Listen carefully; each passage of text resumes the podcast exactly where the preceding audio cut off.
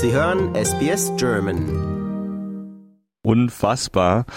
Und äh, Zverev, der ging ja eigentlich als Außenseiter in die Partie und man hat ihm eigentlich gar nicht so viel ausgerechnet. Aber er erwischte dann einen Raketenstart und war nach zehn Minuten schon 3 zu 0 vorne.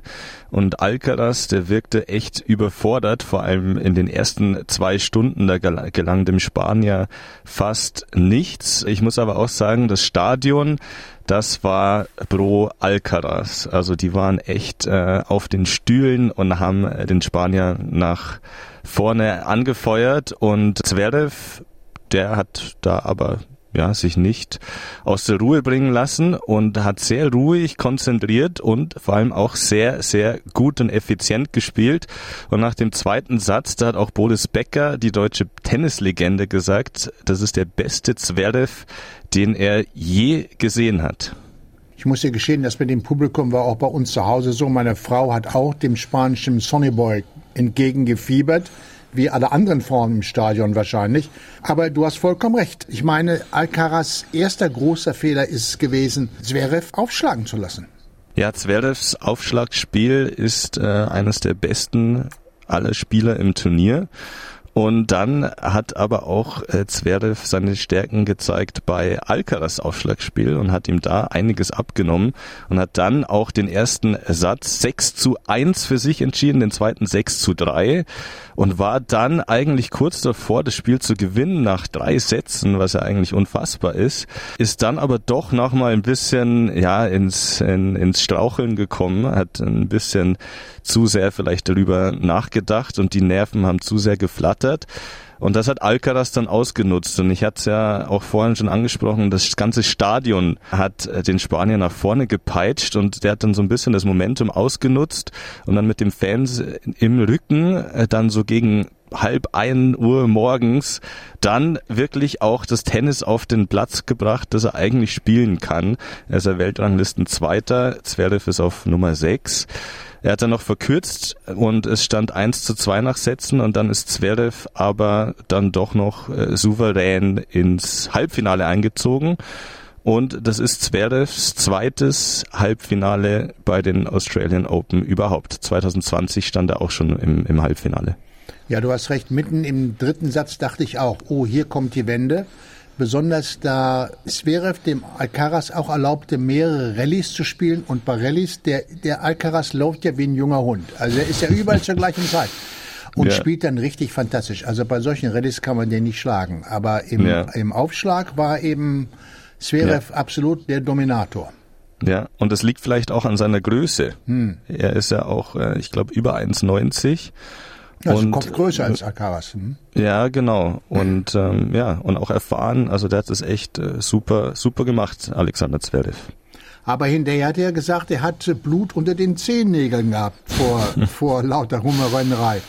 Ja, genau, das hat ihn ein bisschen aus der Bahn geworfen. Er musste sich dann auch behandeln lassen und hat dann im Anschluss auf der Pressekonferenz auch gesagt, er wurde angesprochen darauf und meinte, er kann heute zwar trainieren, aber die äh, Stoppbälle und, und diese, dieses, äh, diese Läufe, die er da zum Netz macht, die geht er eben nicht 100 Prozent, weil sonst eben das Blut unter seinen Zehennägeln rausläuft. Ja, also Tennisspieler mm ja, sind äh, da schon sehr anfällig für sowas. Vor allem, wenn man auch vier Stunden spielt, Wolfgang. Also gestern das Spiel war auch wieder erst vorbei um, ich glaube, zwei Uhr morgens. Das war. Hm. Aber der nächste Gegner, der jetzt gegen ihn ansteht, ist ja auch keiner, der viel Spaß versteht. Medvedev ist ein harter, ein harter Knochen. Ein harter Knochen, genau. Der Russe Medvedev wartet jetzt im Halbfinale. Und er hat im vergangenen Jahr fünf der sechs Partien gegen Zverev gewinnen können. Mhm. Also da ja, muss sich Zverev doch nochmal am Riemen reißen. Aber der betonte auch gestern bei der Pressekonferenz, dass äh, kürzlich Medvedev ja in Topform gewesen sei und nach langer Verletzungspause, Zverev war ja auch lange verletzt, ja er auch noch etwas Zeit gebraucht hätte, aber jetzt anscheinend äh, sich super gut fühlt und äh, ihm auch vier Stunden auf dem Platz nichts ausmachen. Hm. Aber sag mal, bei den Damen sind die, die deutschen Damen sind ausgeschieden, alle. Die sind alle ausgeschieden, ja. Da war auch niemand mehr im Viertelfinale dabei, leider. Laura Siegemund schaffte es noch im Doppel bis ins Viertelfinale zumindest. Aber auch da war leider gestern schon Schluss für sie. Aber im Doppel der Herren gibt's noch was zu holen. Da gibt's noch was zu holen, genau. Da standen gleich zwei deutsche Doppel im Viertelfinale. Und ein deutsches Doppel ist gestern weitergekommen. Yannick Hanfmann und Dominik Köpfer. Und die spielen jetzt im Halbfinale gegen zwei Italiener.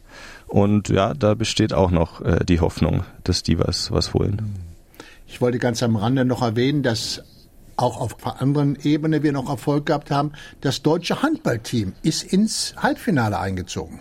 Aber die haben gestern verloren gegen Kroatien, aber sind weitergekommen und da ist doch dann auch noch die Hoffnung da. Also die deutschen Basketballer haben ja die WM geholt wieso sollten die Handballer und auch im Tennis vielleicht nicht auch noch was holen? Das wäre eine super, eine super Geschichte. Ja, vielleicht inspiriert das sogar die deutsche Fußballnationalmannschaft, dass sie dann bei der Europameisterschaft im eigenen Lande vielleicht auch noch uns etwas mehr als nur die ja, Vorrunde geben. Ja, weil sonst wird Fußball irgendwann äh, nicht mehr auf Nummer eins der beliebtesten Sportarten Deutschlands stehen, wenn es so weitergeht. Genau, Wolfgang. Ja, was machen wir dann? Was machen wir dann? dann, äh, dann schauen wir Cricket und AFL. Genau. Daniel, ich bedanke mich vielmals dafür und auch, dass du für uns bis nach Mitternacht die Wacht gehalten hast. Sehr gerne, Wolfgang. Und wir drücken natürlich weiter die Daumen. Lust auf weitere Interviews und Geschichten? Uns gibt's auf allen großen Podcast-Plattformen wie Apple, Google und Spotify.